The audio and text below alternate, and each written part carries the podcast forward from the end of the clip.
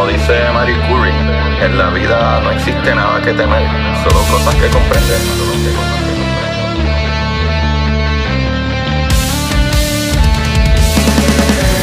Recuerden correr y buscar la manera de aprender que más le divierta.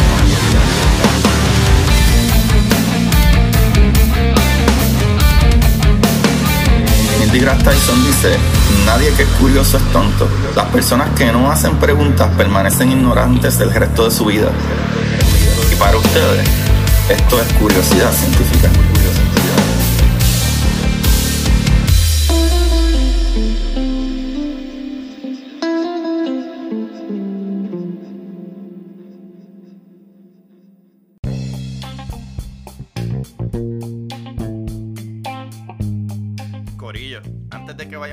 Ustedes tienen que entrar a jaboneradongato.com. Vayan a Jabonera Don Gato porque esta gente, Corillo, los jabones de Jabonera Don Gato son hechos a mano con ingredientes naturales y seguros para tu piel. Tú no quieres jabones de esos que huelen mucho pero te dan piquiña. No, no, no. Esta gente, pa' colmo, es que no te dan piquiña y, mano, huelen riquísimo.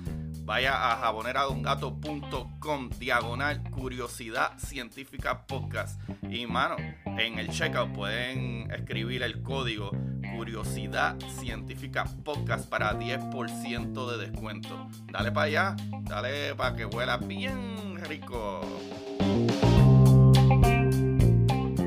Buenas, Corillo de Curiosidad Científica. Bienvenidos a otro episodio de Curiosidad. Con ustedes le habla su host Agustín Valenzuela trayendo las maravillas del universo y la gente maravillosa de este universo. Y para hacer las cosas más breves, conmigo está el gran, magnífico, grandioso, nerdo, King of the Nerds, el George Rivera Rubio. George, ¿qué es la que Yes, gracias por el hype. Eh, no, gracias un millón. Estoy bien contento de estar aquí nuevamente con ustedes. Gracias un millón, Agustín, por la invitación. Este, estamos pompeados, estamos, vamos a hablar de esto. Eh, me gustaría que, que la, la, ¿verdad? A lo mejor el tema fuera, tuviéramos mejores noticias, pero como quieras, una buena conversación. Sí, definitivo, y para que la gente conozca qué es la que hay y realmente este programa de hoy, eh, gracias a ti, porque salió una noticia, ¿verdad?, que revolucionaría el mundo en general, la tecnología por un montón, y tú lo posteaste y me tagueaste y yo dije, hay que hablar de esto. Yes. Básicamente, eh, lo que ocurre es que durante las, las, últimas dos semanas han sido emocionantes, interesantes, como ustedes quieran describirlo, por lo menos para los que están, ¿verdad? Los que les gustan estos temas. Y es que unos científicos en Corea del Sur publicaron un, un, papel, ¿verdad? No sé si cómo se dice en español, un estudio, un estudio. Eh, donde aseguraban que habían finalmente encontrado uno de los ¿Cómo se dice? ¿Cuál es el cáliz sagrado de la, uno de los cáliz sagrados de la ciencia, una de las joyas corona de la ciencia, que es básicamente un superconductor a temperatura ambiente? Ya mismo Agustín nos va a explicar qué es eso, pero es básicamente un elemento que permitiría la transmisión de energía sin resistencia uh -huh. eh, a temperatura ambiente, por tanto. Eh, estaría, sería una manera de transmitir energía sin ningún gasto, sin que se pierda Uh -huh. sin desperdicio. Eh, y pues tan reciente como ayer, eh, estuvimos, llevamos dos semanas en eso, pero ayer pues ya se publicó por lo menos que otros, primero que todo recuerde que en la ciencia para que algo se considere real tiene que repetirse varias veces, uh -huh. tiene que repetirlo usted, tiene que repetirlo otro científico, por eso se llama la, la, la confirmación por pares, uh -huh. que otros científicos en su misma rama repitan lo, los experimentos y tengan los mismos resultados. Cuando eso ocurre varias, varias, varias veces, entonces se puede dar algo por hecho. En este caso, pues no fue así. Esto es uno de los muchos ejemplos que hay de que eh, no, no, lamentablemente, pues la evidencia no concuerda con la realidad. Eh, laboratorios alrededor del mundo intentaron reproducir eh, los resultados con los, las instrucciones que daba el documento del estudio y no han podido reproducir. Incluso pues encontraron que el LK99, que es este elemento que por un momento nos emocionó, pues no, no tenía capacidad de superconducción. Incluso eh, podría este, ser hasta peor que los que tenemos ahora mismo. Así que pues lamentablemente no fue. Pero como quiera, siempre hay una oportunidad para aprender. Eh, esto, es, eh, esto específicamente viene del centro de Oxford para que están estudiando la superconductividad. Eh, básicamente, pues no lo lograron. Pero importante como quiera, ¿verdad? Saber por qué esto es importante por, y cuando final, si algún día se encuentra el superconductor, cuando al final lo que significa. Así que Agustín, dinos entonces, explícanos, ¿A qué se refiere con lo de conductores y superconductores? ¿Cuál es la diferencia? ¿El superconductor viene de Krypton? ¿Cuál es la diferencia? ¿Cuál es la cosa? Sí, bueno, hay una gran diferencia y la razón que por lo que el mismo artículo decía como que superconductor a una temperatura regular, o sea, que no había que enfriarla o calentarla, realmente cosas bien calientes no funcionan bien, pero no tenían que enfriarla, eh, es como que la base principal de encontrar un conductor que funcionara, que realmente funcionara sin tener que invertir en maneras de bajarle la temperatura. Y esa es la parte que pues todo el mundo estaba como que, ah, wow, o sea que hay un conductor de electricidad, ¿verdad? Un, conductor de energía que es eficiente suficiente para ¿verdad? Eh, eh, eh, utilizarse, que no necesitará bajarle la temperatura, que les voy a explicar ya mismo por qué se necesita bajar la temperatura. Pero en general, un conductor, ¿verdad? Cuando tú piensas en conductor, es un conductor de electricidad. El cable que tú tienes pegado, enchufado ahí, ¿verdad? O conectado a, a la luz y transfiere la electricidad a través de ese material. O sea, ese elemento. Y ese elemento, hay varios elementos de, ¿verdad? Que pueden conducir electricidad pero usualmente son metales como aluminio, este, oro es súper bueno para, para conducir, eh, ¿verdad? Metales. Eh, por ejemplo, una lista que tengo aquí, eh, si la tengo aquí todavía, ¿verdad? Los conductores metálicos, conductores gaseosos, e incluso, actually, cuando yo estaba estudiando en la universidad, me acuerdo que tú podías hacer un overclocking, se llamaba overclock, que era como que tú podías hacer con un procesador corriera mucho más rápido y tú lo que hacías es que cogías un lápiz, ¿verdad? De carbón, con lo que tú escribes, y lo pasabas por encima del procesador y eso hacía que acelerara más rápido porque el carbón mismo conducía electricidad. Pero ¿qué sucedía con eso? Se sobrecalentaba. Y ahí está el truco de los superconductores. Tú puedes tener un conductor de electricidad, ¿verdad? O información, como lo quieras ver, eh, pero todo ello eh, al moverse por ese medio, por ese conductor, crea un tipo de fricción, aparte que la electricidad, ¿verdad? Electromagneticidad, o sea que hay campos, tanto eléctricos como magnéticos, que interfieren en la transmisión. Y, ¿verdad? Eh, básicamente esa fricción crea que sean más lentos, ¿verdad? La transmisión y se pierde, como tú dijiste en un principio, que se pierde parte de esa transmisión de energía. Y ahí es donde tenemos equipos que, por ejemplo, en un carro, para que la gente se haga un, mental picture, en un carro tú necesitas ah, un motor eficiente a cierta temperatura. Si pasa esa temperatura, se jode el motor. Por eso es que uno tiene radiadores para mantenerlo en una temperatura eficiente. Pues en el caso de un superconductor, mientras más frío esté, más eficiente es. Y por eso es que se llama, ¿verdad? Superconductor. Y lo importante con eso es que cuando nosotros pensamos en algo que está conduciendo electricidad, ¿verdad? Un campo que está moviendo, eh, eh, eh, ¿verdad? Una fuerza de un punto A a punto B, la gente piensa que algo como tipo caminar por encima de algo, pero la manera que funciona la electricidad es literalmente electrones brincando de átomo en átomo de los átomos que está hecho ese conductor sea, ese tubo a nivel atómico está compuesto de un montón de átomos, que si es aluminio, pues un montón de átomos de aluminio. Si es acero, pues, ¿verdad? Pues está compuesto de, de, de, un núcleo de 26 protones de, ¿verdad? de acero. Y pues así funciona. ¿Qué sucede? Los átomos no son estables, están todo el tiempo en movimiento, están todo el tiempo en movimiento. O sea que imagínate si tú estás en una fiesta y todo el mundo está jangueando y brincando y la está pasando brutal, se te hace más difícil a ti llegar hasta la barra a pedir un trago.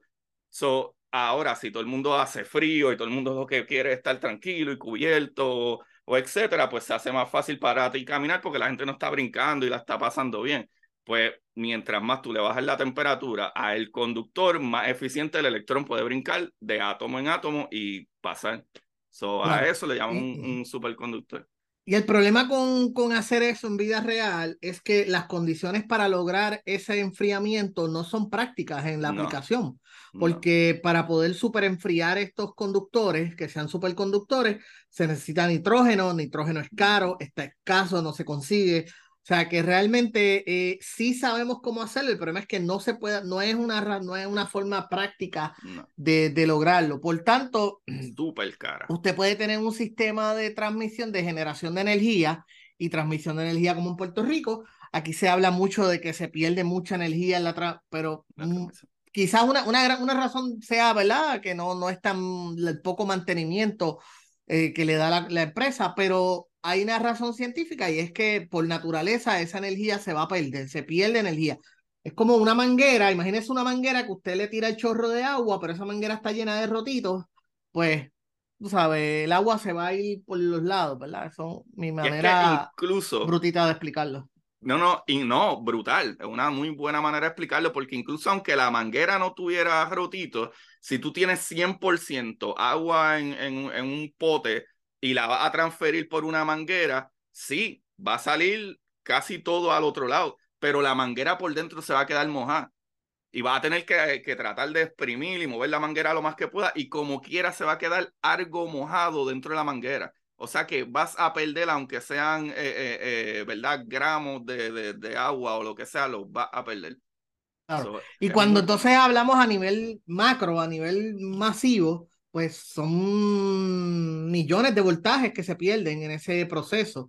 Eh, eso significa que una otra, otra razón por la cual el concepto de los poder usar superconductores en una manera práctica y barata significaría también eliminar eh, desperdicio, porque mientras más energía hay que producir, mientras más eh, energía hay que transmitir, pues más desperdicio se produce. Si tuviéramos un sistema más eficiente donde no se perdiera energía, pues es menos trabajo, es menos recursos que hay que usar y por ende menos desperdicio.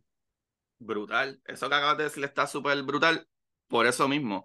So, si tú tienes un equipo, ¿verdad? Todos sabemos que dependiendo qué equipo, si tú compraste una sierra eléctrica, la sierra eléctrica no usa la misma potencia que usa a lo mejor el trimmer o con lo que tú te afeitas la barba o o el PlayStation que tú prendiste, o el blower, cuando la gente prende el blower, eh, ¿verdad? Para secarse el pelo en la casa, todo el mundo que de chamaquito tenía su mamá que se pasaba blower, o su novia o su pareja, al día de hoy, tú prendes un blower en una casa y todo el mundo ve el bajón de la luz, porque dependiendo qué es lo que tú necesitas, y si tú te fijas, el blower eh, tira aire caliente, o sea, necesita mucho más energía para calentar unos paneles por donde va a pasar el aire para que salga el aire caliente. O sea que la importancia más brutal de lo de los de encontrar superconductores y material que sea conductivo súper eficiente es el hecho de que imagínate que tú tienes el tren eléctrico, ¿verdad? El tren que va a whatever, si tú has visitado estados, países, etcétera, o yo creo que hasta Puerto Rico el tren eléctrico, eh, el tren se mueve por unas vías que, ¿verdad? Que tienen una carga y ese impulso eléctrico pues lo va moviendo si el material el, eh, conductivo fuera 100% eficiente, tú no necesitas generar tanta energía, como dijiste ahorita, George, para mover el tren, porque la energía que genera es lo suficiente para mover el tren o mover lo que tú necesitas, que esa es la cuestión de, por ejemplo, nosotros tenemos el colisionador de partículas, ¿verdad? Que está en Geneva, eh, y ese colisionador de partículas toda su cablería y toda su, ¿verdad? Su manera de energizarse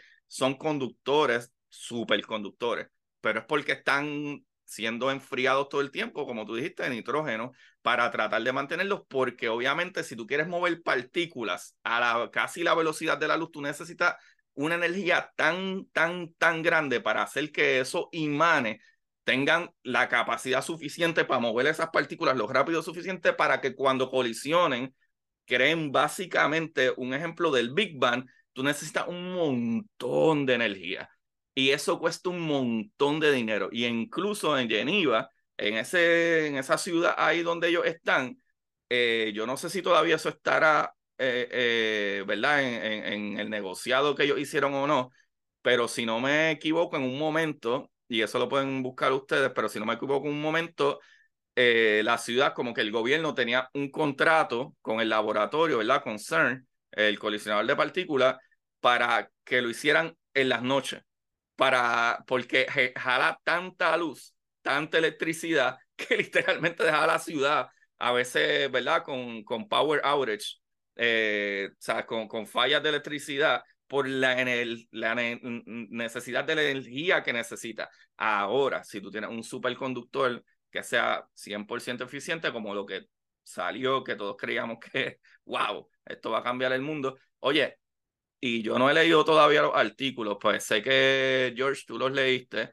eh, y estaban diciendo que no, que no han podido replicar, eh, eh, ¿verdad? Los mismos experimentos, tendría que leerlo, pero sí, así funciona.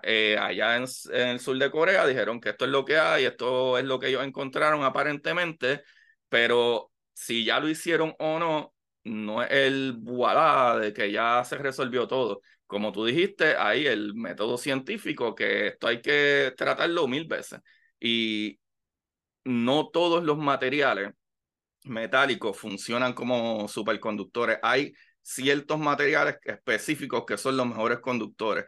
Y esos materiales en temperaturas bajitas son los que funcionan de la mejor manera por la razón que ya les dije de que ese material realmente son un montón de electrones de lo que está compuesto, el, digo, un montón de átomos de lo que está compuesto el material y los electrones, ¿verdad? Cuando tú envías electricidad, lo que sea, hasta la bombilla que tú prendes, de electrones brincando por ese conductor eléctrico y si, lo, si está caliente, que incluso para que las estrellas se formen necesita que estén ese gas, ¿verdad? Ese hidrógeno tiene que estar bien frío porque si está muy mucho movimiento, no importa cuánta cantidad de hidrógeno que tú tienes, tú no puedes hacer estrellas. O sea, las estrellas no se crean. ¿Por qué? Porque la, ¿verdad? los átomos que, que tienen demasiada entropía, tienen mucho movimiento, mucho, por la mucha temperatura, no pueden unirse, no se atraen.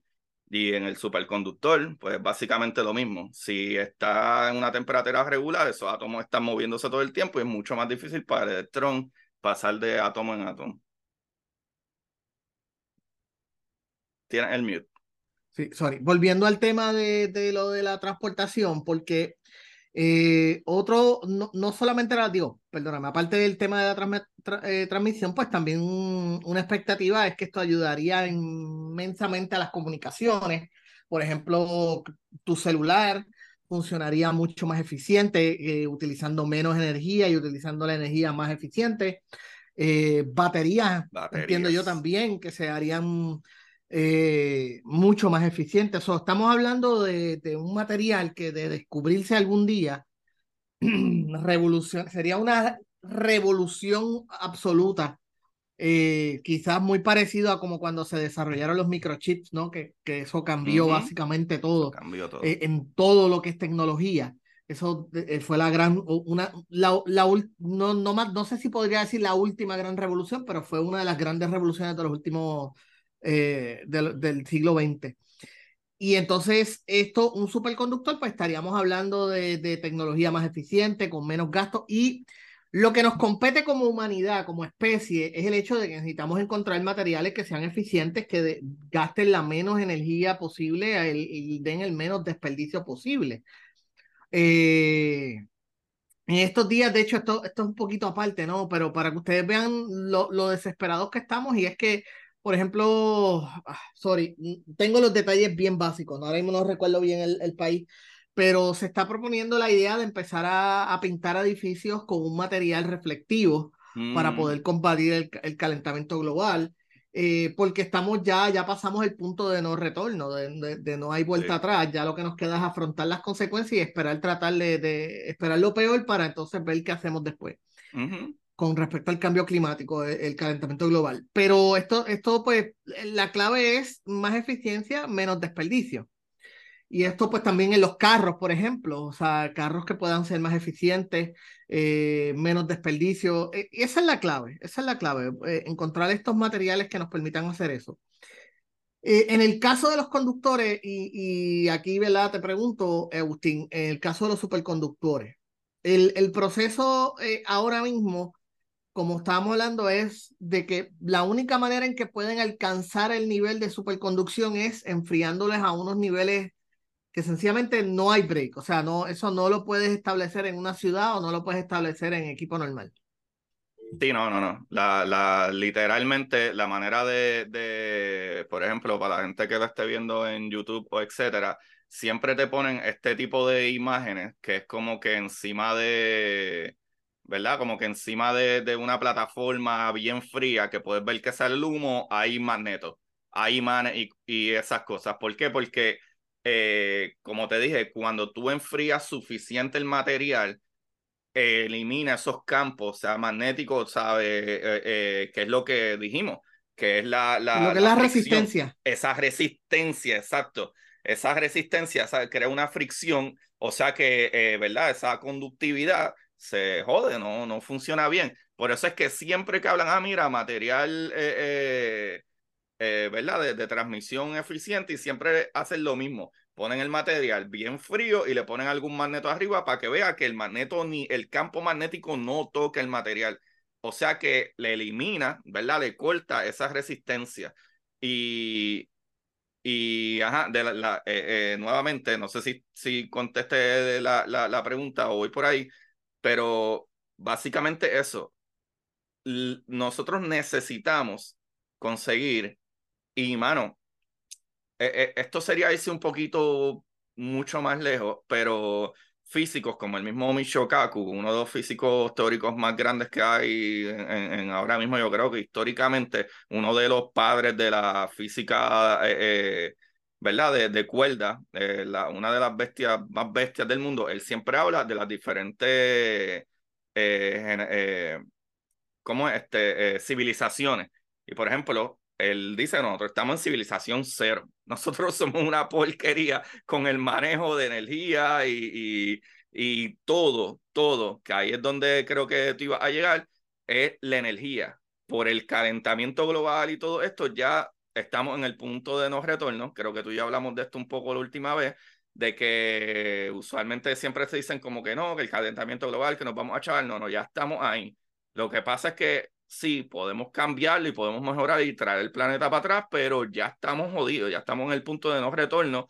O sea que eh, cosas como un superconductor pueden resolver un montón del problema de energía, porque a lo mejor en vez de quemar tanto eh, eh, fósiles, ¿verdad? Tanto, tanto combustible fósil o gastar tanta energía en exceso que daña más la atmósfera, no necesitaríamos tanto, ya que si creamos 10 de energía, 10 es lo que va a llegar al otro lado de energía. Tú sabes, a lo mejor las mismas baterías, incluso cuando tú cargas tu celular y si tú empiezas a usar, usar tu celular, mientras lo estás cargando, tú sientes que tu celular se empieza a calentar. Todo, todo es por eso, porque está transmitiendo datos, o sea, hay electrones corriendo por ahí para abajo, o sea, que están en el conductor, más está supuestamente tratando de cargarse, o sea, recibir más electricidad. Y por eso es que tú, si estás cargando tu celular y estás tocando a la misma vez, ah, pero esa electricidad de la que está cargando el celular y la misma que tú estás usando en tus datos y la transferencia de, de datos de la torre, todo eso está corriendo de la central eléctrica que genera esa electricidad, que tú necesitas, por decir algo, 20, 20 voltios para cargar tu celular pues ellos no te pueden enviar 20 voltios, porque no llegan 20 voltios durante, por el cable por aquí para abajo. Y todo eso, ¿verdad? la superconductividad resolvería un montón.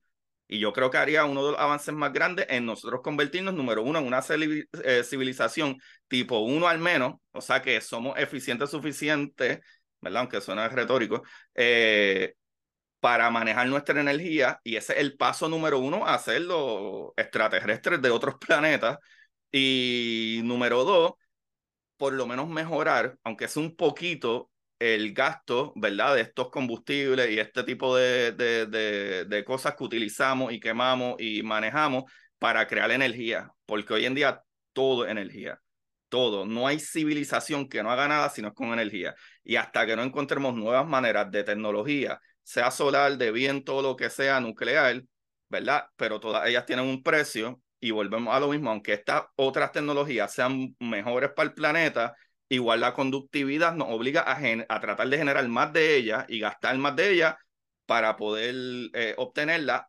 o incluso, como tú dijiste también, en las baterías.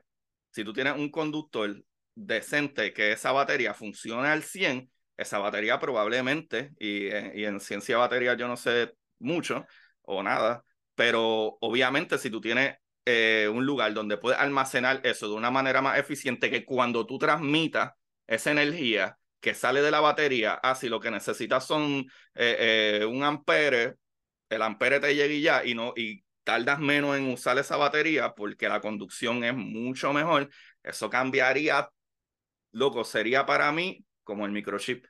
Literalmente nosotros, yo pienso que nos convertiríamos en una civilización tipo 1, una civilización que es súper eficiente con su energía, que es lo que mueve todo, todo. Incluso mi último capítulo, el capítulo que salió este lunes pasado, es de energía, que a veces no entendemos la energía.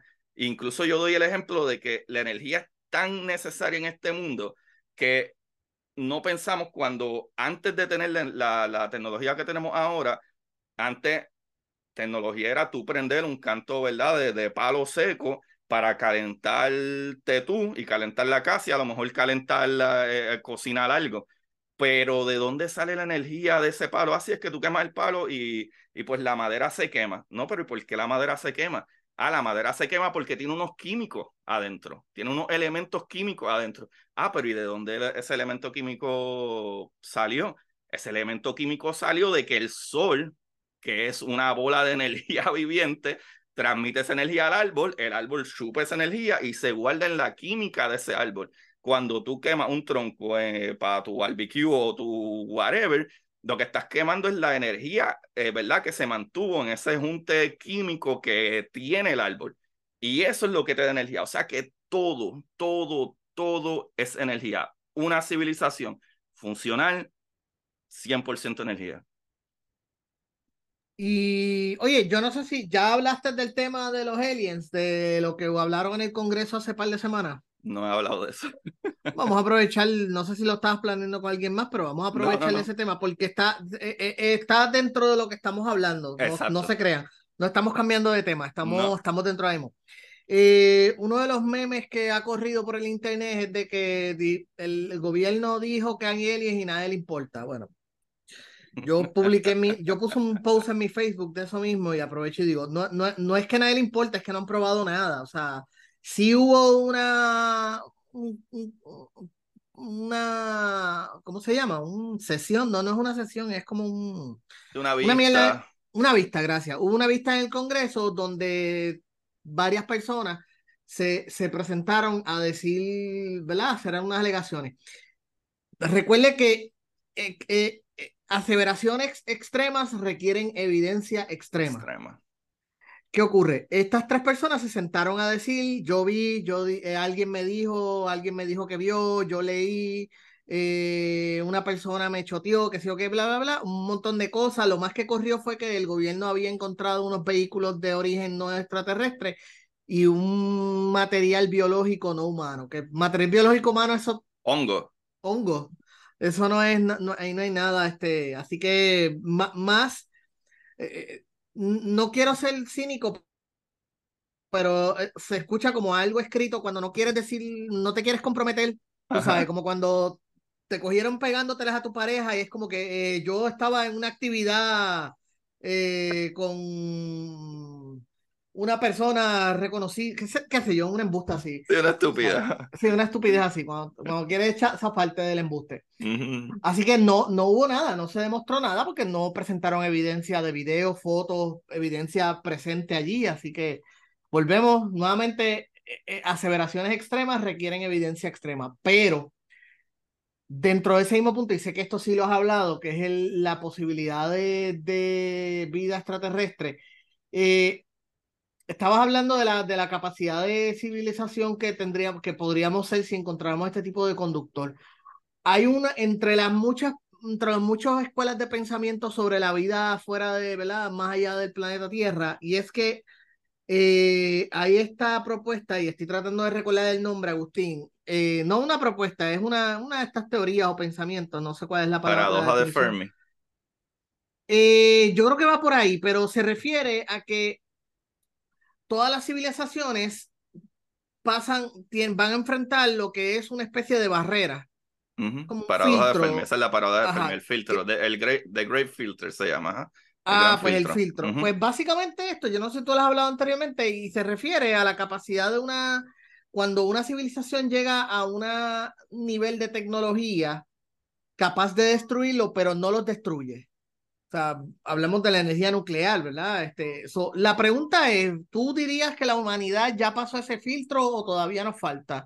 Yo no, nosotros estamos en Pamper, loco.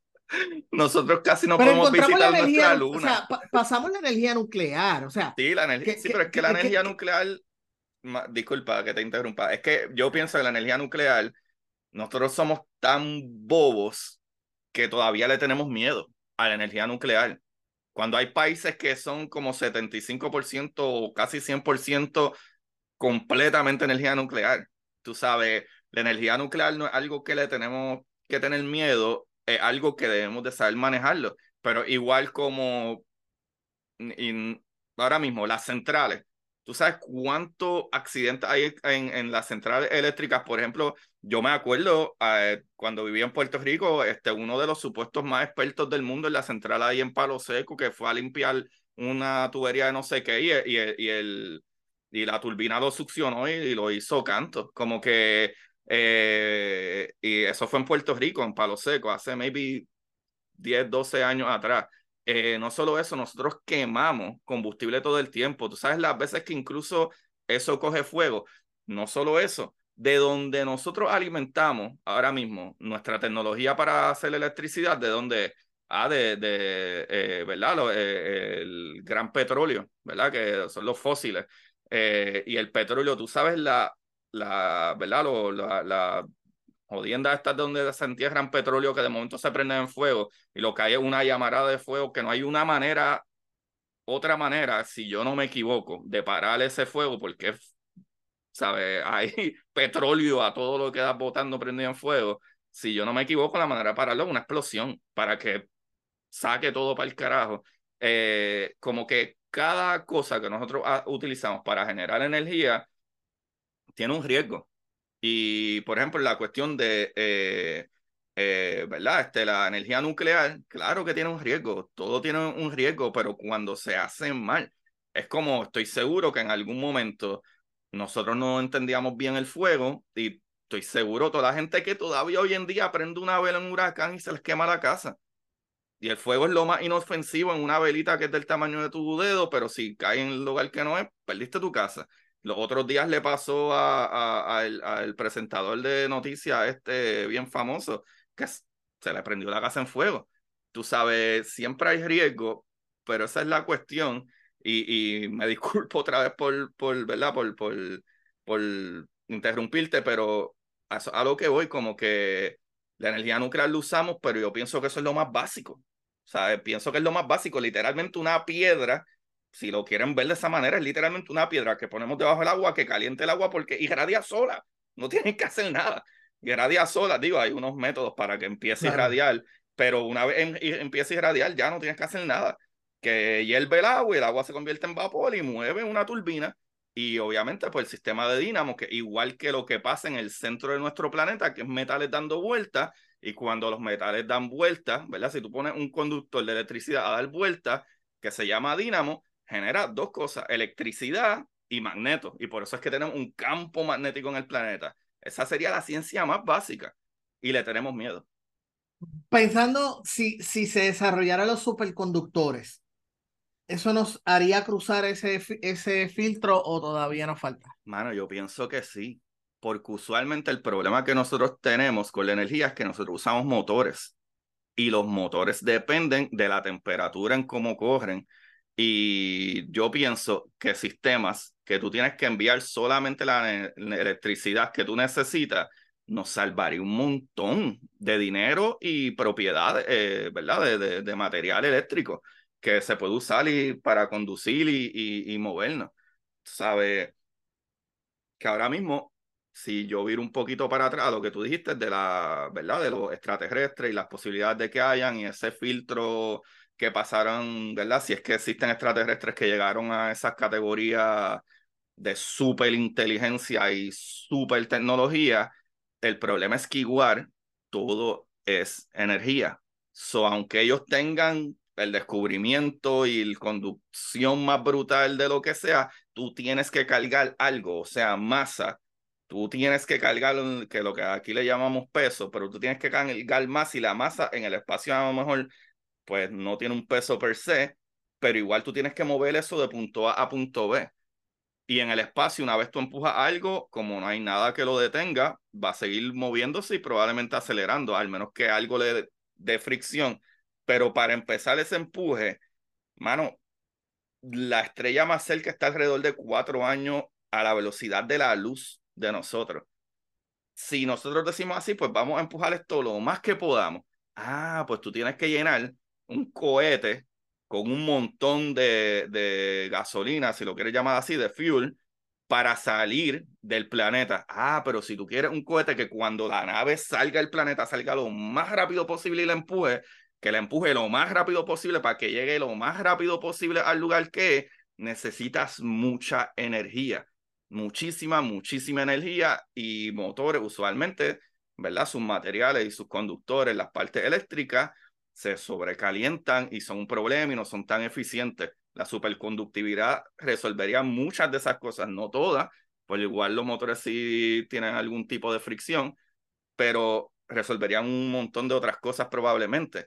Pero igual, la energía que utilizamos para salir del planeta, tendrías que tener cohetes más grandes todavía, que tendrían que cargar no solo el peso del cohete, que ahora es más grande, sino necesitas combustible para cargar el combustible que saca ese cohete del planeta. So, todo es energía, la energía que necesitamos para sacar algo. Y pongamos que logramos sacar la nave a 400 millas por hora, que eso es un montón. Pero ponte que, qué sé yo, llegamos a, una vez en el espacio, llegamos a 100 mil millas por hora. Pues 100 mil millas por hora está chévere, pero igual todavía un poco después de la mitad de la velocidad de la luz. Pero la biología humana tampoco aguanta esos cambios de velocidad. ¿Sabe? Tú como alienígena tendrías que ser no solo alienígena, sino que tendrías que ser algo más este, eh, cyborg, más una unión entre algo medio robótico, mecánico con maybe biológico. ¿Sabe? Eso sería algo que yo diría puede sobrevivir en el espacio. Y no solo eso, es que en el espacio todo te puede matar, la radiación es ridícula y las cosas biológicas con radiación no funcionan bien, se hacen mierda. O sea, a nosotros aquí en el planeta muchas de las razones que nos da cáncer es el 2% de luz eh, ultravioleta que nos llega. Imagínate en el espacio que no hay, que hay cero, hay cero eh, eh, campo electromagnético que cubre el espacio. Hay cero atmósfera que cubre ¿verdad? E, e, el, espacio. Y por eso es que todavía el sol de hoy, con toda la tecnología, tenemos cuatro compañías, NASA, incluso Boeing también, este, eh, Virgin, Virgin Whatever, este, tenemos Blue Origin, tenemos Elon Musk con, con, ¿verdad? Con SpaceX. SpaceX. Y todavía es la hora que el problema no es salir de aquí nada más también es tratar de ver cómo carajo no nos morimos allá afuera. ¿Cómo carajo? Porque el problema es que hasta ir a la luna, que está ahí al lado, entre comillas, pero está ahí a dos días, tres días, el problema es que a la que sitúa a la luna, sales del campo magnético del planeta Tierra. Y ahí la radiación es asesina. Y sabemos que hay cosas que funcionan brutal con la radiación, como el agua. El agua absorbe la radiación de una manera maravillosa pero el agua pesa con cojones. El agua es de las cosas más densas que existe. El agua es tan densa, loco, para que tú tengas una idea, que si existiera un océano el tamaño suficiente para poner a Saturno, Saturno no se hunde. Porque los materiales de lo que está creado ese planeta son menos densos que el agua, que la densidad de agua. So, todo es energía para mover cosas, todo. Y en el caso de los extraterrestres, mm, porque yo creo que matemáticamente hablando es imposible que no haya otra forma de oh, vida en, el, en, el, espacio, especialmente microbiolo, micro, microbiológica, ¿verdad? Bacterias, virus y cosas así, o cosas como los los animalitos esos bien microscópicos, se me olvidó el nombre de ellos, este, que son famosos porque viven hasta en... Sí, los osos de agua. Los, osos de agua que viven hasta. Los tardigrados. Los tardigrados, esos que viven hasta en, en áreas radiactivas. Así que en realidad eh, eh, es probabilidad. La, la, probabilidad continúa, empieza a bajar cuando ya va, ¿verdad? La, la, esa, esas formas de vida empiezan a ser más complicadas, más elaboradas. Exactamente. Eh, y entonces llegamos ahí a ese punto. Así que la posibilidad de que haya otra civilización con inteligencia, civilización como nosotros, de alguna manera, con escritura, pensamiento, todas estas capacidades, pues es más baja, pero no es cero. O sea, no es completamente. Lo que pasa es que ahí está la paradoja de Fermi, ¿no? Lo más probable es que o no han existido todavía o ya existieron y desaparecieron porque no pudieron pasar el filtro. Ese filtro, ajá. Eh, o todavía existen en algún nivel de avance tecnológico, pero jamás los vamos a conocer. O sea, ni, ni, eh, ni, ni vamos a saber de ellos, ni ellos van a saber nosotros. Eso es lo más probable que, que se da. En el caso de que una civilización sea tan avanzada que haya logrado derribar todos los retos de los que tú has hablado, entonces llegamos al punto que dio Stephen Hawking antes de morir, que no nos conviene conocerlo, porque la historia humana nos ha demostrado que cuando una civilización más avanzada llega a donde otra, llega a conquistar, a consumir recursos, a imponer este ley y, costumbres. Así que, de todas maneras, no es, no es algo a lo que debamos aspirar. Lo que sí debemos entonces es considerar es la idea del filtro, de sobrepasar ese filtro, qué tan lejos, qué tan cerca estamos. Eh, y, y no, estamos hablando del filtro, por si acaso no, no, no, no, no, no lo hablamos muy bien, nos referimos al filtro del concepto de que cuando una civilización llega a cierto nivel de avance tecnológico, ese avance tecnológico no la destruya por diferentes razones, principalmente guerras entre... O ellos mismos. Como nosotros aquí en el planeta, las guerras y la la guerra, incluso la manera en que producimos energía nos está destruyendo el planeta. O sea, vamos, estamos hablando de energía, que todo depende de energía, pero la manera en que producimos energía está afectando nuestra capacidad. Recuerden, niños, recuerden, no hay frase que haya jodido el movimiento ambientalista más que salvar el planeta. Para mí esa frase, esa frase es pésima y ha sido dañina. El planeta no necesita que tú lo salves. El planeta no nos necesita para nada. este planeta aguantó sesenta y pico de millones antes que nosotros. No, más que eso. Este... El planeta tiene 4.5 billones, o sea, 4.500 millones de años. Y, el ser humano lleva cuánto? ¿Un millón de años aquí? acaso? ¿Cuánto llevamos? ¿Cuánto llevamos nosotros tenemos, bueno. Digo, las especies de humanas, las especies humanas. Exacto, es que si hablas de especies humanas como eh, Homo erectus, Homo florus, Homo whatever, nosotros tenemos que tener alrededor de maybe, alrededor, y voy a tirar un número loco, pero mínimo, mínimo sobre 50 mil años atrás, porque hace 50 mil años atrás estaban los eh, nealdentales. Eso, 50 millones, no, bueno, mentira, como 50 mil bueno, para que tengan una idea, nosotros encontramos el cuerpo de, creo que una eh, Homo floral, si no me equivoco, Homo erectus, no me acuerdo, y que es Lucy. Y Lucy, Lucy data entre 7 millones a 4 millones. Millones, no miles, millones. Entre, entre 7 y 4 millones. O sea, ella tenía que estar entre 7 y 4 millones. Ok. Y, estamos hablando que no la encontramos completa, tú sabes. Eh, estoy chequeando ahora y tiene 3.2 millones. 3.2 ah, pues eh, millones. Así que básicamente, ¿verdad? Este, eh, eso es más o menos lo que vemos. De 4 mil millones, nosotros llevamos aproximadamente unos 4 millones en la Tierra. Así que créanme que este planeta no nos necesita para nada. Podemos desaparecer mañana y no, va a pasar, no le va a pasar nada al planeta, como si nada. Más duraron los dinosaurios eh, y se desaparecieron. para que la gente tenga una idea de lo mierda que nosotros somos, los dinosaurios que conocemos se extinguieron hace 65 a 66 millones de años. Nosotros somos más cerca, la humanidad, nosotros humanos, los Homo sapiens, de esos dinosaurios de hace 65 millones de años que los dinosaurios de los primeros dinosaurios que era el eteo eh, no me acuerdo el nombre ahora, pero el dinosaurio que tiene las pullas en la espalda medio grandes como así. Ese nosotros estamos más cerca de los dinosaurios de 65 millones de años que los dinosaurios de esa otra criatura que era como un dinosaurio. Eh, si puedes buscar el nombre, se ahora, pero eh, este, el, el pterosauro, eh, no me acuerdo ahora. pero para que tengan una idea de lo poquito como quiera de existencia que son los humanos. Claro. Y estamos hablando, estamos hablando realmente de estas especies antiguas, pero el humano moderno eh, apenas lleva unos 200 mil, 300 mil años en la Tierra. O sea que eh, ni siquiera, ni siquiera este, estamos hablando de, de, de millones de años, lo que es el humano moderno antes del... Sí, yo creo que yo diría menos, porque como te dije, yo creo que el, Neandertal, eh, el Neandertal, si no me equivoco, el Neandertal tiene como 50 mil, so, cuidado si no llega ni a los 100 mil, lo, nosotros, los homos. Y en verdad ahí me pueden corregir todos los paleontólogos, porque no, no sé bien, pero yo sé que el Homo sapiens, los que nosotros creemos que somos los, los cocorotes del universo, no llevamos nada.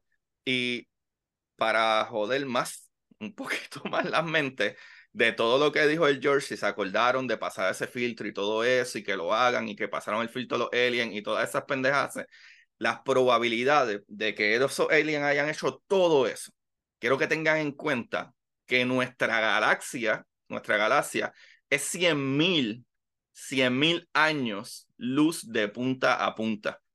Tú tienes que ir a 300 mil kilómetros por segundo o 186 mil kilómetros por segundo, y con todo eso, yendo esa velocidad, yendo a 186 mil millas por segundo, que serían 300 mil kilómetros por segundo, tardaría 100 mil años para cruzar de punto A a punto B de la galaxia.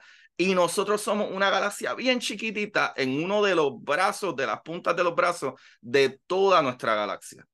So, no solo sería que esta especie sobrepasó todo eso, sino que digan, ah, mira, de casualidad somos la especie que vamos a viajar a esta esquina de este brazo y para que sepan, las estrellas que están más en el centro de la galaxia son las más años que tienen.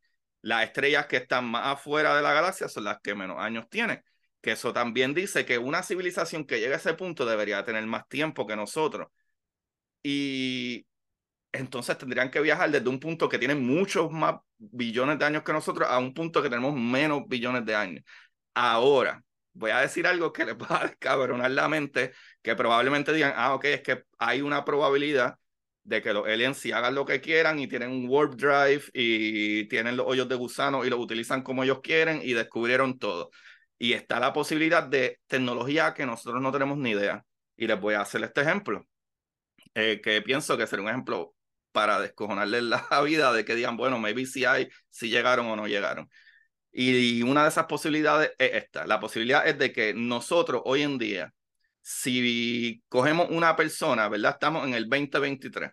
Si cogemos una persona del 1923, del 1923, y le enseñamos nuestra tecnología y se lo explicamos, van a decir, ah, diablo, eso está cabrón, qué cosa cabrona, dónde hemos llegado, y lo comprenderían. Ahora, George, si yo traigo una persona del 1223 y le enseñamos la tecnología que tenemos ahora, ¿qué tú crees que van a pensar? Brujería o que somos extraterrestres. magia, cabrón. Brujería. Imposible. Ahora, esos son solamente alrededor de mil años menos, ¿verdad? Imagínate, esos son solo mil o, o, o mil cien, mil doscientos años menos, whatever. Ahora, nosotros somos una sociedad de como dijimos ahorita, par de miles. Hay estrellas en la galaxia. nuestro sistema solar tiene 4.6 eh, mil millones. 4, ¿verdad? 4 millones 600 mil. 4 millones 600 mil nuestra estrella. Hay estrellas que tienen el doble. Imagínate si en vez de mil años tú tienes un millón de años más que nosotros. ¿Cuál es la tecnología tú pudieras estar? Para nosotros hoy en día, ellos estarían haciendo magia. Incluso, mira, me, me, un poquito de, de, historia. Y recuerden que esto no es exactamente de un año, o sea, en el concepto del tiempo como nosotros tenemos, esto no es como que de un día para otro ocurrió, pero por eso son fechas aproximadas. El, el, el, principio del linaje humano, que es cuando empezamos a dividirnos en, la, en lo que es la, el branch, ¿cómo se llama eso? La rama que nos empezamos a dividir de los simios y los, de los chimpancés y los gorilas fue hace seis, entre 6 a 7 millones de años atrás. Eh, nuestros primeros ancestros en la, en, el, en, el, en, la, en, la, en la parte de Homo fue de 2.5 millones aproximadamente. Y, el y los primeros humanos modernos fueron hace unos 200 mil años atrás. Eh, todo eso dentro de un planeta que tiene 4 mil años. O sea, que, que, 4 eh, mil millones de años. Adicional a eso, se han identificado hasta el momento 21 especies de humanos. O sea que dentro de ese proceso de 6 a 7 millones de años desde el primero, desde el primer mono que empezó a pensar, que empezó, que, la, la, primera mutación de ese primer chimpancé o gorila, han habido, se han identificado hasta el momento 21 especies de humanos. ¿Por qué nosotros somos los únicos que han sobrevivido? Bueno, pues ya eso hay muchas muchas teorías. Eh, a mí me gusta la teoría de que we fuck each other out of the existence. me encanta esa, me encanta pensar que eventualmente entre hay otras cosas, migraciones, desastres naturales, eh, eh, fallos de natalidad, pero me gusta mucho pensar que nos fuimos chingando entre todos hasta que solamente quedamos uno. Sí, pero usualmente es el cambio climático. lo que estábamos los cambios drásticos climáticos también. Todos los animales, que eso fue lo que probó Darwin cuando fue ahí las Galápagos y vio unos lagartos que él dijo, espérate, esta pendeja es otra cosa todos los animales, todos, cabrón, todos. Todo, por ejemplo, yo grabo un episodio con este eh, Jorge Vélez, charaba Jorge Vélez, tremendo paleobiólogo, tremendo director, creo que director, o por lo menos manda allí en, en, el, ¿verdad? en el Museo de Historia Natural de California. Cada vez que nosotros grabamos, estamos hablando de cualquier especie, por ejemplo, sea de cachalote, sea de, de, de ¿verdad? Este, sperm whales o, eh, eh, ¿verdad? Que es lo mismo, cachalote, o de dudongo, etcétera, que son lo que él estudia y todo esto que él encuentra hace 3 millones atrás, por ejemplo, tú puedes ver los dudongos y los dudongos, hay especies de dudongos que ya no existen. Pero sin embargo, tú miras un manatí y miras un dudongo y tú dices, ah, pero es que un dudongo es un manatí. Y no, tienen un cojón de características, el pico y whatever, que son diferentes. Estas especies siempre salen de una especie que evolucionaron, porque, por ejemplo, a el manatí todavía es la hora que aguanta un poquito más el parte del agua del Caribe y el dudongo, por lo menos se pasaba en la área de, de Sudamérica, áreas de Chile, porque era un agua un poco más, ¿verdad? Más, más cálida, más, más fría, whatever. Y, pues, exacto, más fría, no más cálida. Eh, y por ejemplo, el manatí se acostumbró a que, ah, pues mira, puede estar a lo mejor en áreas más caribeñas, aunque buscan usualmente agua un poco más fría. Tú sabes, pero todos estos animales, todo, todo, desde incluso eh, eh, el tiburón, este puta gigante, habían ballenas mucho más grandes, habían ballenas gigantescas que ya no existen. Y cuando tú miras y mira, ¿verdad? Los restos, ¿verdad? Eh, de, de estos animales de millones de años atrás. Incluso en Puerto Rico hay un coquí que se descubrió, que eso está documentado y se hizo, se publicó porque lo probaron, que incluso su hueso, ¿verdad? De, de su pata es un poco más pequeña, pero no parecía más ningún animal que no fuera el coquí original de Puerto Rico. Y ese coquí data de no sé cuántos millones atrás que es un coquí que ya no existe, pero tuvo que evolucionar para el Caribe, loco. Tú sabes, y todo, todo, todo es por usualmente cambios climáticos que, cabrón, tú tienes que cambiar. Y no es, no es un, ¿verdad? No, no es una casualidad que usualmente los depredadores, animales que son depredadores, tienen los ojos hacia adelante y los animales que no son depredadores los tienen como a los lados. Porque es que tú evolucionas para sobrevivir, sea para mirar de que te van a atacar por todos lados o tú tienes que enfocarte en la presa. Todo, todo es evolución. Incluso pruebas brutales de evolución de los humanos ahora mismo es que, por ejemplo, si tú tienes una sobrina, una nieta o lo que, eh, digo, una nieta no, porque tú eres de mi edad, pero una sobrina, digo, a lo mejor pudieras tener nieta, pero está en mí, está en mí.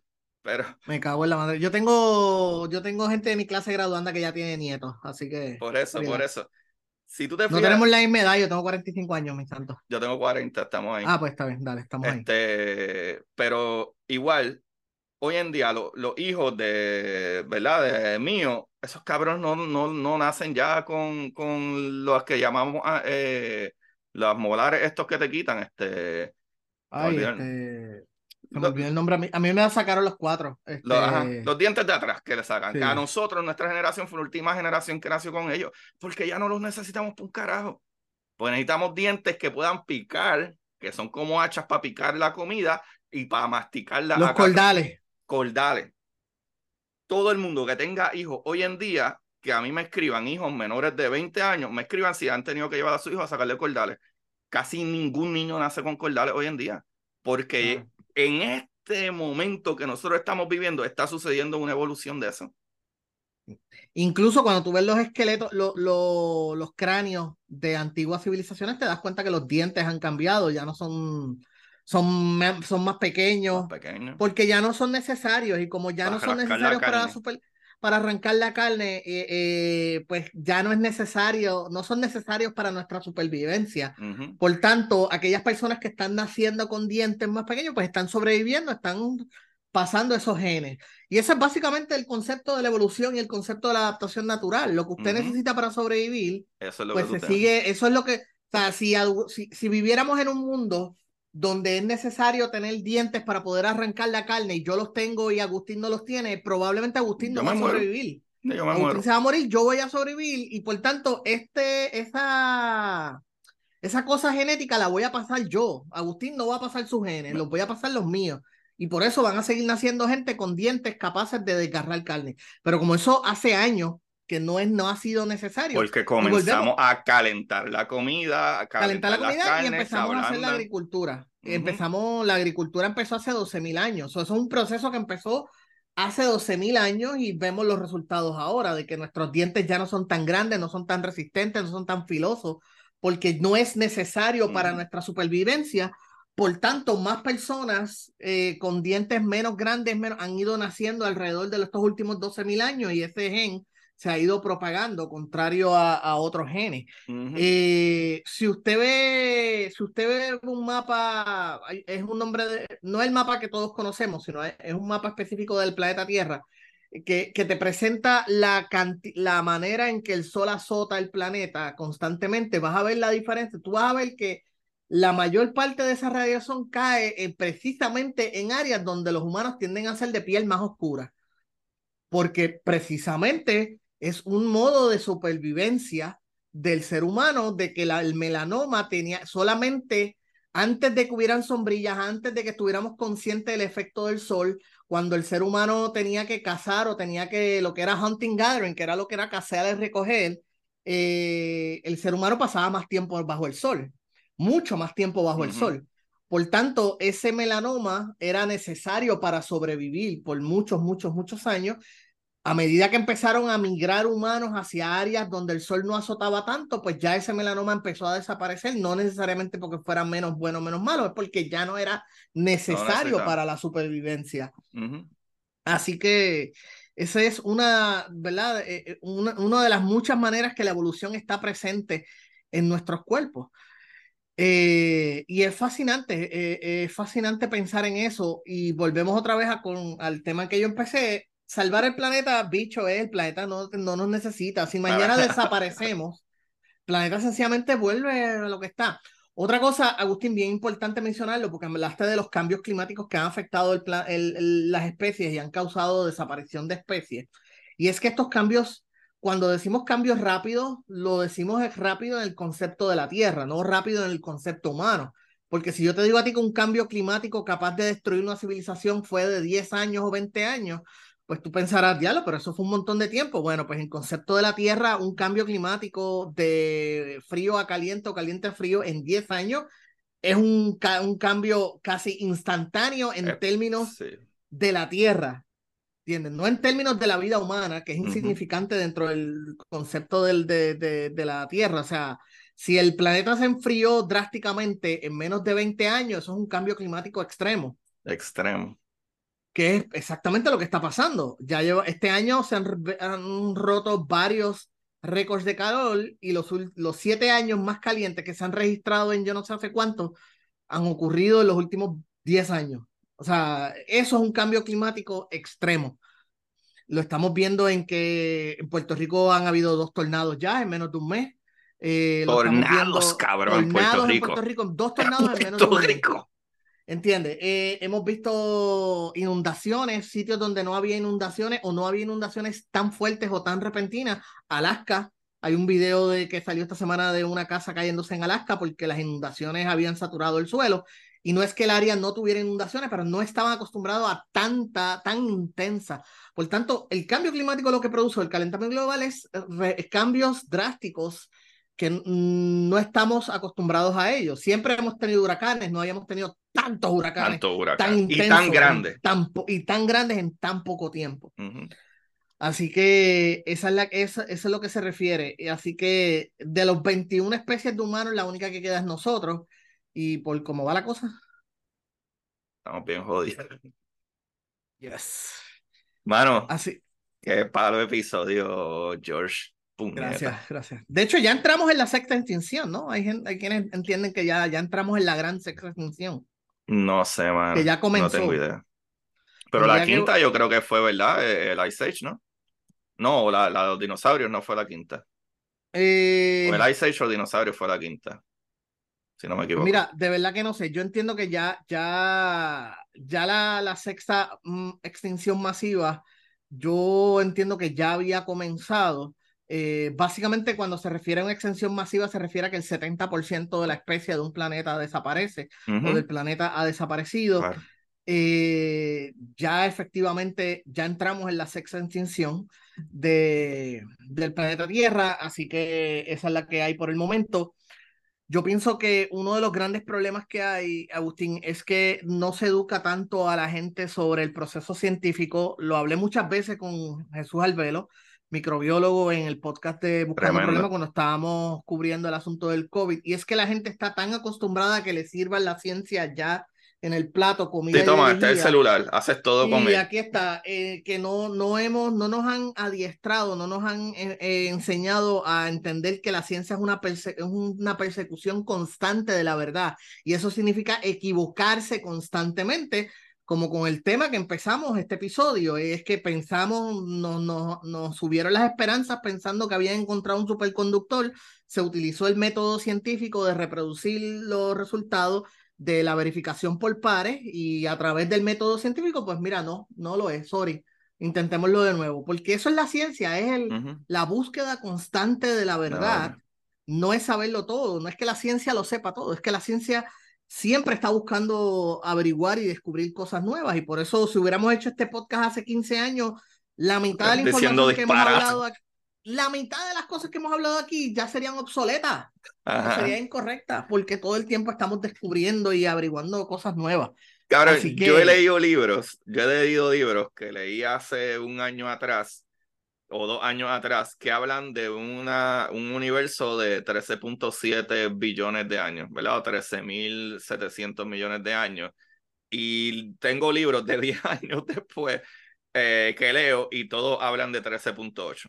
Nadie habla más del 13.7. So, hasta cosas bien pendejas chiquititas cambian en nada.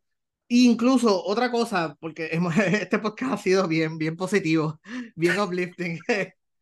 La próxima gran guerra que se avecina es inevitable, va a ser por agua. No va a ser por no va a ser por dominación de terrenos, no va a ser por economía, no va a ser por eh, extinción de otra eh, no otras especies, oro, no va a ser por oro ni ni va a ser por agua. Ya hay conflictos que se están desarrollando. En Estados Unidos ahora mismo hubo una situación con el río de Colorado, eh, donde el gobierno federal tuvo que meter mano porque creo que eran cinco estados o tres estados, California, Arizona, no sé. Ahora mismo no, no, no, conozco bien los detalles. El asunto es que este río le suple agua a varios estados y el río se está secando a pasos agigantados. Y el gobierno federal les dijo a estos estados, lleguen a un acuerdo de cómo controlar el uso de agua. Como no llegaron a un acuerdo, el gobierno federal tuvo que meter mano y, y, y imponer unas restricciones al uso del agua. Eso es un pequeño, una pequeña eh, eh, ejemplo de lo que viene en camino. de que el próximo gran recurso por el cual van a haber guerras y conflictos va a ser el agua. Y hay una cadena. Así que la próxima vez que alguien venga a hablar mierda de los GMO, de los, de los, de la, de los alimentos genéticamente, de todas las mierdas, de la carne por laboratorio, cágasele en la madre, porque esos son los descubrimientos que pudieran ayudar a parar esta cosa. La agricultura es responsable del 70% de uso de agua. Ahí es que iba. Necesitamos una agricultura más efectiva, necesitamos una, una agricultura más eh, inteligente, porque la, lo orgánico, pásaselo por el bicho. Primero que nada, no hay ninguna evidencia científica con estudios que demuestre que usted comer orgánico versus lo que se come en un supermercado sea más saludable para usted. Eso es bullshit. Es que si toda la agricultura es ciencia y tecnología. Si tú haces agricultura como realmente hacen agricultura, de tú sembrar una semillita, echarle agua y esperar a que crezca, nadie puede sobrevivir. No nadie. no la agricultura es tecnología científica. Incluso el plantío, los plantíos orgánicos están costando más dinero, están costando más contaminación, están costando más desperdicio de energía, más desperdicio, o sea, toda esa fantasía que están vendiendo gente que no entiende cómo funcionan las cosas, no están jugando. Una cosa es decir que corporaciones hacen mierdas por dinero y sí, y, e, eso, eso es una cosa distinta. Una cosa es corporaciones avariciosas cortando costos y haciendo cabronadas para ahorrarse dinero. Entonces, una cosa, otra cosa es la tecnología per se. ¿Entiendes? Despreciar tecnología porque una corporación sea corrupta, eso es mierda, eso es estupidez. Pero la tecnología en específico es lo que nos va a salvar.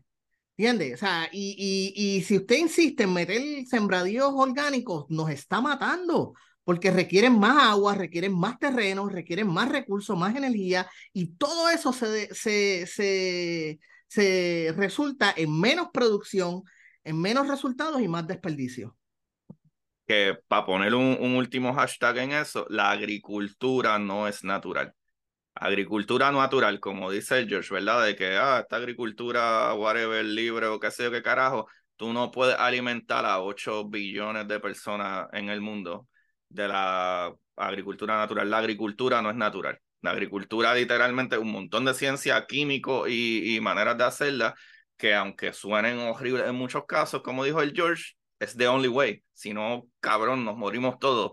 Y todavía hay gente, por verdad, y eso ya tiene que ver más con los gobiernos y más manejo, pero la gran mayoría de gente en el mundo, hay gente que se muere porque no puede comer. Y a veces uno piensa que es normal tú pedir ir al supermercado y siempre va a haber lo que tú quieres. Y no es fucking normal.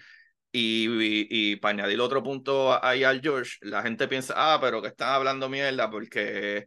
Y yo creo que eso sería perfecto con el tema que estábamos hablando de energía en general. La gente va a decir, ah, pero es que el setenta y pico de por ciento de, del planeta es agua.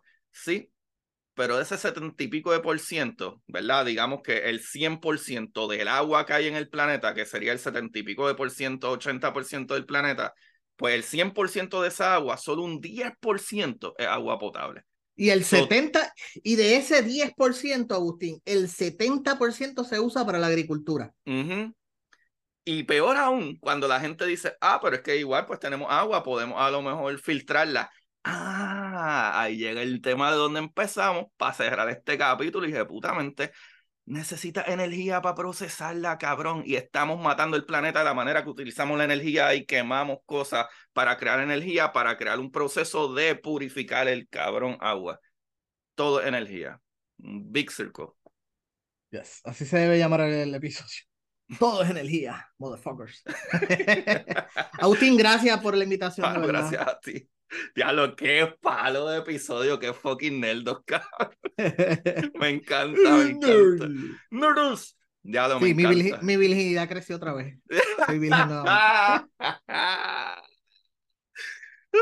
George, mano, qué placer. Ya todo el mundo eh, casi todo el mundo, imagino, sabe quién tú eres. Siempre hay uno que otro que, que no sabe. No crean. Eh, este, no, mi nombre es George, eh, el George Rivera Rubio. Estoy en Instagram, el George Rivera Rubio. Facebook también, el George Rivera Rubio. Esa es mi página. No me envíen un friend request porque no estoy aceptando a nadie, mala mía por la bichería, pero eh, solamente la página, el, la página regular, el, el George Rivera Rubio Eh, me pueden seguir ahí, mis podcasts, Buscando Problemas, que es un podcast de entrevista, Legalmente que es un podcast eh, de hablar de cultura popular, y Siempre es lunes, que ya eso es un podcast de joda y vacilón. Y, y... sigue siendo el number one podcast, el podcast número uno por años, cabrón. Ya ahora en septiembre cumplimos cinco años. A la gente le gusta, sí. Eh, tengo cuatro y pico, tengo cuatro y cuatro meses, cuatro y cinco meses tengo yo con mi podcast. Y pues ustedes siguen siendo el número uno, pero yo soy feliz. Ah, Mano, George, ¿tienes algo por ahí? ¿Algún show No, no, lo que, lo que dije, eh, si estás en Puerto Rico, pues recuerda que de lunes a viernes la mesa de Social TV a las 3 y 40 por Telemundo y todo lo otro que dije. Muy bien, perfecto. A mí, pues. Ah, y si, si, piden Uber Eats, por favor, siempre dejen propina. Ah, ok, perfecto. Especialmente el de un cabrones. Eh... Bueno, Corillo, eh, aquí está su host Agustín Valenzuela. Me pueden conseguir como Curiosidad Científica Podcast en todas las redes, ¿verdad? Este, Instagram, Twitter, etcétera. Y hasta en la nueva esa de, se me olvidó el nombre, Threads. Y en la X, porque ahora es la X, no es, no es, no es, no es Twitter, pero anyway. Y, mano, mis libros, eh, vayan a Amazon y buscan todos mis libros. Ya salió la segunda parte de la exploradora, tremendo palo de libro que es de ciencia ficción si quieren saber las posibilidades que tienen los aliens de llegar aquí, los aliens de llegar aquí, pues van a ver las que hay en esos libros con la protagonista Luna Ortiz que tiene que pelear y batallar con su crew para sobrevivir en el espacio. So, la parte 1 y 2 están afuera y mi libro Curiosidad Científica del Universo en Arroz con Habichuela y los libros de historias cortas para sentarse en el inodoro. Y como siempre, George, dile a esta gente que, ¿verdad? Que busquen la manera más fácil de aprender. Yes. conocimiento. La información está ahí, siempre es cuestión de buscarla. Y corroborarla. Yes. Bye. Y para ustedes, esto es curiosidad científica.